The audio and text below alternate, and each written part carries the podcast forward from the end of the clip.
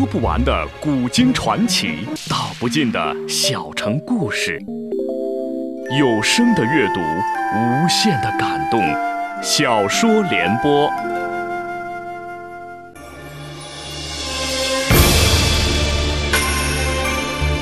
宋仁宗很会做皇帝，中国古代的三大发明出在他执政时期。那时的大宋群星荟萃，但他在彝族面前很少挺起过腰杆儿。让西北狼李元昊咬得大宋遍体鳞伤，请听由秦俊撰写的《大宋天子》系列小说《宋仁宗》，由时代播讲。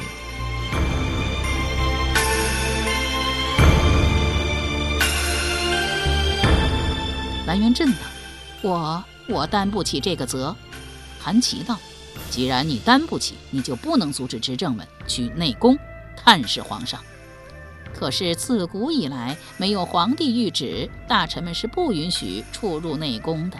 当然也有例外，譬如董卓、曹操，众位执政，你们愿意做当代的董卓和曹操吗？蓝元镇的话虽然没有半个不字，但事实上他还在拒绝，不过拒绝的巧妙罢了。众执政，你瞅瞅我，我望望你，竟不知如何回复蓝元镇。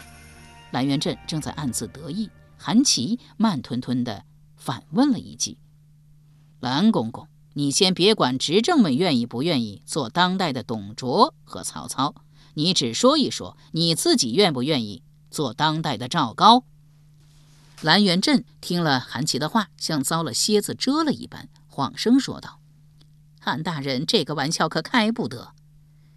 既然这样，我说一个方案，既不违古制，又不让你过分为难。”你说行不行？既然韩大人胸中已经有了方案，那就请韩大人把它说出来吧。至于行不行，咱们再商议。执政们不再进内宫探病，但要食宿在正事堂。你呢，每隔半个时辰得派人把皇上的病情向执政们通报，而且还不得隐瞒。蓝元镇将头点了一点，说：“这个办法可行。”第一场。执政们和太监们打了一个平手，打了个平手的执政们在正事堂住了三天两夜，每一次听到的都是好消息，执政们都很高兴，盼望着皇上早日升朝。谁知又等了两天，皇上不但不能升朝，反披头散发地冲出内宫，一边跑一边喊：“王后与张茂泽谋大逆！”有人大逆不道，这还了得！执政们立马冲出正事堂，赶去护驾。但执政们晚了一步，内侍们已经把仁宗牢牢抓住，集体转身返回内宫去了。执政们经过一番商议，又派人把蓝元镇找来，问是怎么回事。蓝元镇解释说：“曹皇后正在给皇上喂饭，皇上突然问她，温成皇后被打入地狱了，你知不知道？”曹皇后回曰。您龙体欠样，就不要想那些乌七八糟的事了。皇上怒目说道：“你一点也不关心温成皇后，不吃了。”把碗一推，站起来就走。后边的事，各位执政都知道了。文彦博道：“你说这话，我有些不信。你每隔半个时辰就派人向执政们通报，而且通报的全是好消息。可从今天的情况来看，”皇上的病不是轻了，而是重了，像中了疯魔一般，而且还大喊大叫，说皇后与张茂泽谋大逆。这个张茂泽是谁？你得说清楚。蓝元镇回道：“张茂泽何许人也？我不知道。你不知道就是失职。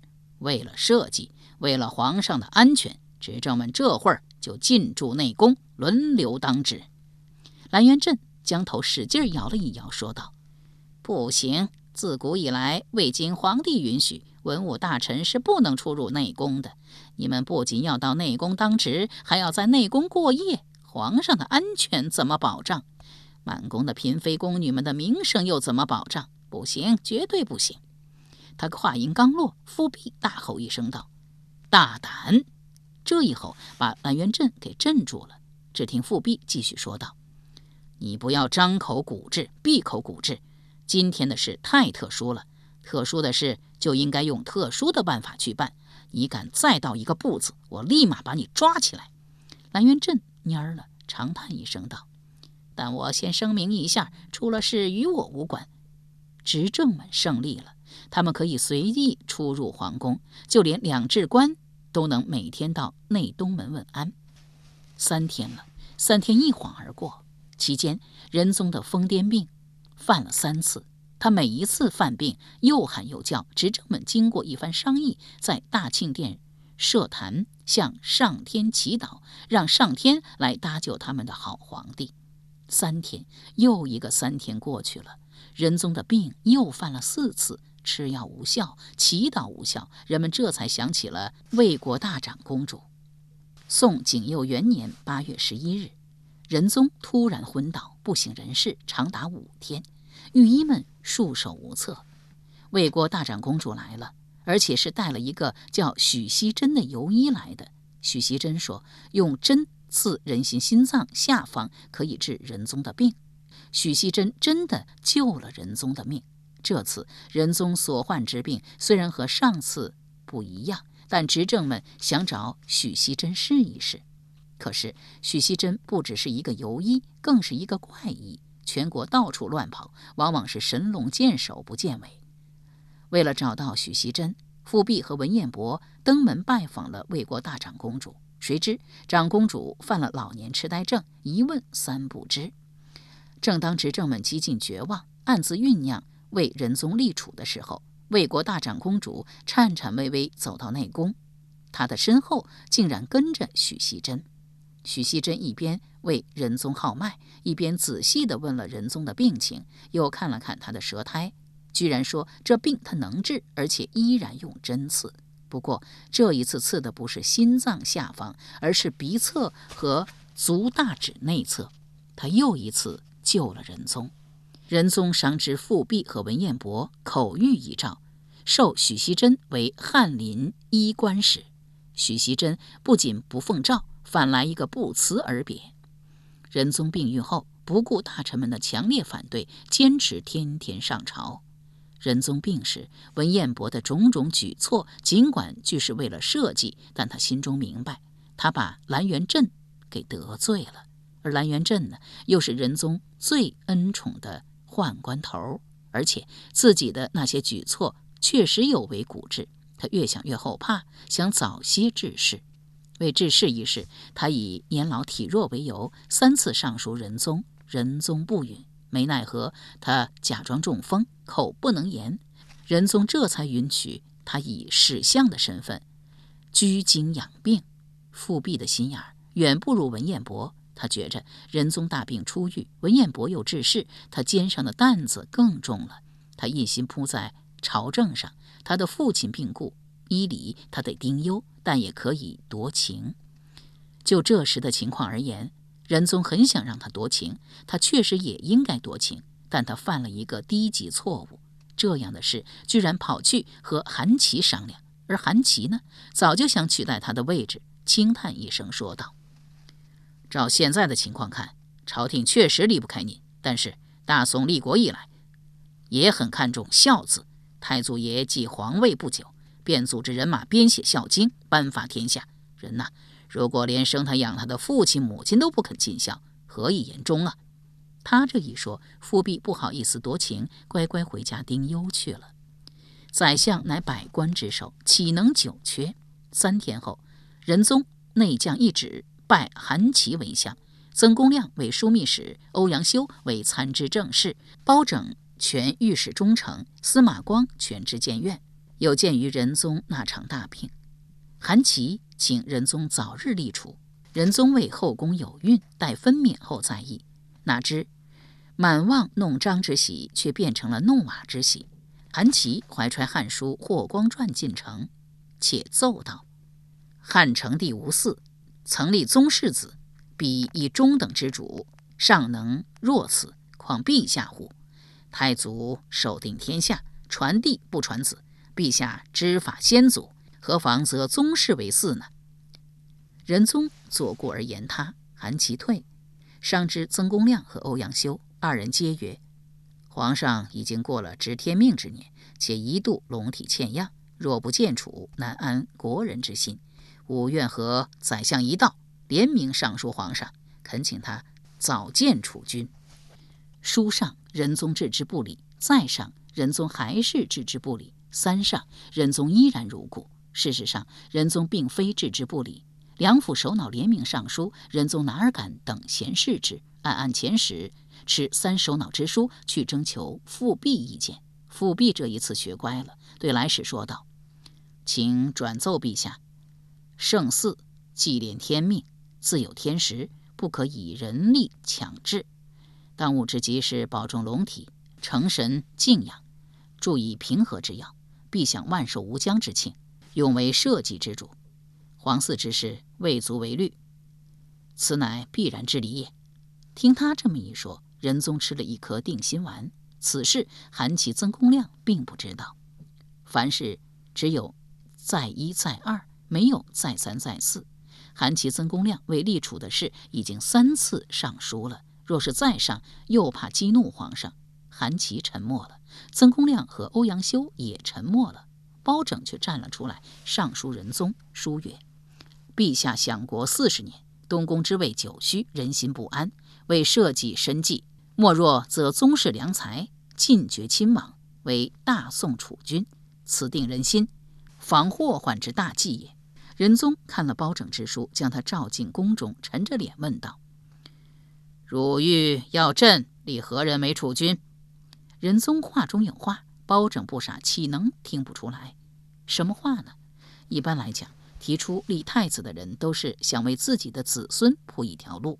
你包拯是不是也是这样啊？正因为包拯听出来了，才再拜说道：“臣作为御史中丞，提出建储，乃是臣的职责。臣年将七旬，又没有儿子，铺了路让谁走啊？”仁宗一想也是，微微一笑，说道：“朕知道你是为朕好。”为社稷好，可是朕才五十出头，并不算老。况且朕的四个爱妃均已身怀六甲，他们若是弄璋，千好万好；若是弄瓦，朕自会见处。包拯得到了仁宗的明确答复，心中大喜，再拜而退。两个月后，董爱妃弄瓦之喜；三个月后，苗爱妃、周爱妃、张美人皆来了一个弄瓦之喜。仁宗心中。本来就像针刺一般，司马光又跳了出来，将一道请求早立储君、兑现他对包拯承诺的奏书呈给了仁宗。仁宗将奏书一连看了三遍，方才说道：“难道非得选宗室作为嗣君吗？”没等司马光回答，他自言自语地说道：“这是忠臣之言呐，一般人是不敢提的。”司马光长出了一口气，说道。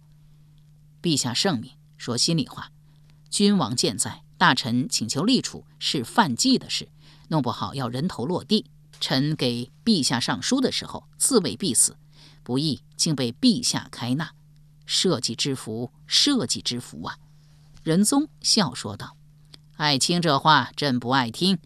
朕之为君，虽说赶不上尧舜禹汤，但朕自信，朕不是昏君。”岂能连好赖话都分辨不出来？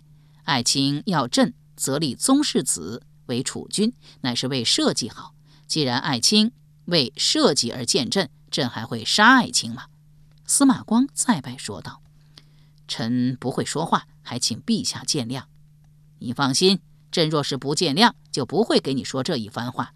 建储乃国之大事，你可把你的奏书直接交给中书，让他们议一议。”司马光道：“此书乃臣呈给陛下的，由臣交给中书不大合适，还是陛下直接转给中书好。”仁宗点了点头。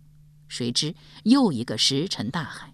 一个月后，仁宗召司马光进宫议事。司马光见他心情甚好，便趁机说道：“陛下，关于建储之事，臣之奏书已经上呈一个多月了，未见消息，是因为陛下觉得。”此事重大，需精选宗室，只是尚未找到合适人选，还是因为左右之人有所阻挠？荧惑圣听，请陛下明示。他见仁宗没有凑枪，复又说道：“臣不敢望陛下马上便正东宫之位，但愿陛下自责宗室中聪明仁孝者，养以为子，与其他宗室子弟稍有区别。这样，天下之人都知道陛下心有所属。他日皇太子出生，就将所选之人退归藩邸。请陛下考虑天下安危之根本，尽快做出果断的决定。仁宗欲言又止。司马光道：“陛下，据臣推测，建储之事一定有人阻挠。他们一定会说：‘陛下春秋鼎盛，子孙当千亿，何必选取宗室子入宫，做此不祥之事？’陛下，容臣直言，说这话的人，不敢说是小人，一定是别有用心。古之帝王往往一登基便着手立储，而您君临天下已经四十载，况且您两年前已经不辱知天命之年。”再不立储，朝野会说三道四，有损圣威呀。仁宗长叹一声，说道：“爱卿劝朕立储，可谓忠心。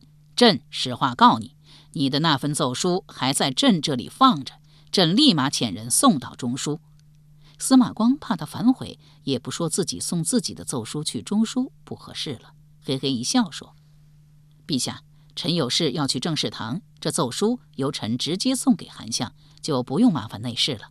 仁宗道了一声“好”字，司马光双手接了奏书，径奔正事堂。一见韩琦，便说：“皇上终于答应立储了，你们快议一议，立何人为储？”韩琦摇手说：“先帝诧异，立储乃国之大事，皇上健在，没有他的诏令，谁敢议呀？”司马光道：“皇上亲口对我说的，立储的事让我转告中书议一议，还不算数吗？”韩琦轻叹一声道：“你太老实了，皇上在糊弄你呢。如此大的事，岂能让你捎一个信就可以进行？”司马光道：“那你说，什么情况下才可以进行？得有内降诏书，或者对中书的口谕。这个口谕必须由皇上亲口对中书说，亦或是由内侍转达。”司马光嗨了一声道：“好，我这就去见皇上，讨他一个内降诏书。”韩琦道：“你不能再去了，为什么？你的话已经说到家了，你再说，会引起皇上反感。”司马光道：“如此一来，建储的事不就又黄了吗？”韩琦道：“咱不让他黄。哎，吕慧你该知道吧？”司马光道：“就是吕夷简的孙子，曾两度为谏官，以敢言直谏著称。如今官居江州知州，听说数日前回京休假。”我有一事，正要找他讨教呢。您怎么突然问起他来？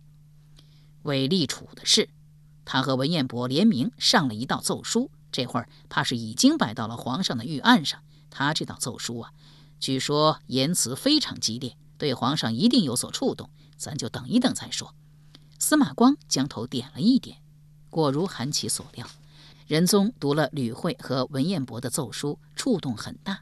晚上只喝了半碗稀饭，又回到御案后，拿起奏书，默念了一遍又一遍，直到鼓打三更，仁宗方长叹一声说：“唉，文武百官只知道要朕立储，他们何曾想过，每一个君王的江山都来之不易。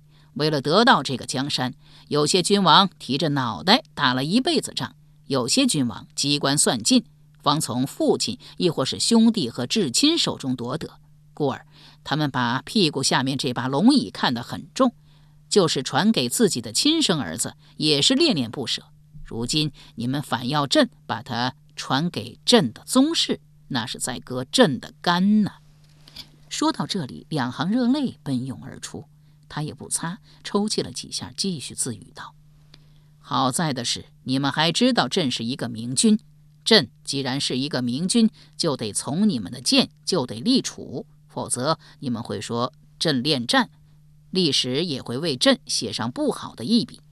罢罢罢，为了社稷，为了不让朕的圣威有损，朕明日便昭告天下立储。有了立储的诏书，韩琦就好办了。他邀上曾公亮、欧阳修进宫面圣，问之曰：“陛下欲立何人为储？”仁宗反问道：“你说呢？”韩琦道：“此事非臣下敢议，当出自圣泽。”仁宗道：“宫中曾经养子二人，岁数小的甚纯，但不聪慧，岁数大的还可以。韩琦问：“不知哪一位宗师？”仁宗回道：“赵宗实。”您说的是蒲安义王第十三子吧？仁宗点了点头，说道：“正是。”韩琦赞道：“这个人行，他少年老成，既贤且孝。臣恭贺陛下为社稷择了一个元良。”说毕，韩琦一连向仁宗拜了三拜。拜毕，韩琦又道：“赵宗实正在王府为蒲安义王丁忧，陛下既然要立他为储君，就该降一道夺情的圣旨，再授他一个官才好。你说授他一个什么官？”蒲安义王曾主政宗正寺，如今该职已经空缺三年，臣亦授赵宗实为泰州防御使。知宗正寺如何？仁宗道：“甚好。”朱大臣费尽了心机，甚而冒着杀头之险，好不容易将仁宗说服，才为赵宗实争得了两顶官帽，而且任命的诏书已经颁发。赵宗实不但不领情，还拒绝夺情。一晃便是九个月，已经到了嘉佑七年初秋，赵宗实还是不肯奉诏，把。韩琦、曾公亮、欧阳修等诸大臣急得团团转，不知症结何在。后经晏殊点拨，他们才恍然大悟：蒲安义王允让乃太宗四子商王元奋的儿子，也就是元真宗的侄子。在仁宗出生之前，宋真宗有五个儿子：赵提、赵佑、赵齐、赵止、赵齐，皆早夭。真宗心灰意冷。把允让接到宫中养育，欲做储君。后因与李宸妃一夜风流，居然生了一个儿子，取名赵祯，也就是仁宗，遂把允让送回王府。二十七年后，仁宗的次子赵歆病故，在大臣的劝说之下，仁宗把宗实接到了宫中养育。四年后，仁宗的三子赵熙出生，宗实也像他的父亲一样被送回王府。宗室这一回拒不受诏，莫不是害怕仁宗一旦又有儿子，再一次把他送回王府？一定是这样。不说宗室，任何一个人只要不傻，都会有这种担心。只要找到了症结，事情就好办了。韩琦邀上曾公亮和欧阳修，再度进宫面圣。陛下，建储的决心，您是不是已经坚定了？韩琦问。仁宗道：“朕若是不坚定。”岂能颁发制书，接宗室进宫？韩琦紧追不舍。既然陛下的决心已下，且也颁发了接赵宗室进宫的制书，倒不如再颁一纸，立他为皇子，以安国人之心。仁宗道也可。谁知立赵宗实为皇子的诏书颁发后，赵宗实还是拒不奉诏。不，赵宗实已经改名赵曙了。这名字还是仁宗亲自改的。仁宗为什么要为赵宗实改名？因为仁宗早夭的三个皇子的名字都是日字旁：长子赵昉，次子赵昕，三子赵熙。韩琦一行出了福宁殿，忙遣使去请赵曙。任凭使者说破嘴皮，赵曙就是不肯进宫。使者环抱韩琦，韩琦道：“你再去，带上监鱼去。”强行把他抬进宫来。赵曙进宫不久，仁宗的疯癫病又犯了，御医们依然束手无策。许熙真呢，早在一个月前就失踪了。嘉佑八年三月二十九日凌晨，五十四岁的仁宗在他常年居住的福宁殿闭上了双眼。这一天恰是悔日，一夜都无月亮。在位四十二年的大宋皇帝突然驾崩，在臣民中引起了巨大震动。宋境凡有人的地方，几乎是家家设祭，朝着汴京的方向朝夕哭泣，纸烟蔽空，天日无光。哭得最痛的是川蜀那个写反诗的落地举子，奉旨填词的柳三变，以及福田院、居养院那些鳏寡孤独老人和。世子、嫔妃、乞丐等等，不止宋人哭，外国人也哭。高丽国闻仁宗驾崩噩耗，京师罢市相哭，如丧考妣。报丧的使者来到辽国，辽道宗耶律洪基大吃一惊，冲上去抓住使者手，痛哭道：“四十二年不识兵戈矣！”当即在宫中为仁宗设祭，奉其玉容如祖父。唉，一个君王死了，本国人为他设祭哭泣，不足为怪。怪的是外国国君和百姓亦为他设祭哭泣。开天辟地以来，唯有仁宗一人。他之所以受人爱戴，皆因他人心泽厚。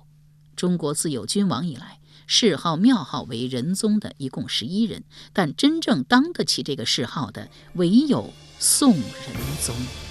由时代播讲的秦俊大宋天子系列小说《宋仁宗》，今天全部播送完了，感谢您的收听。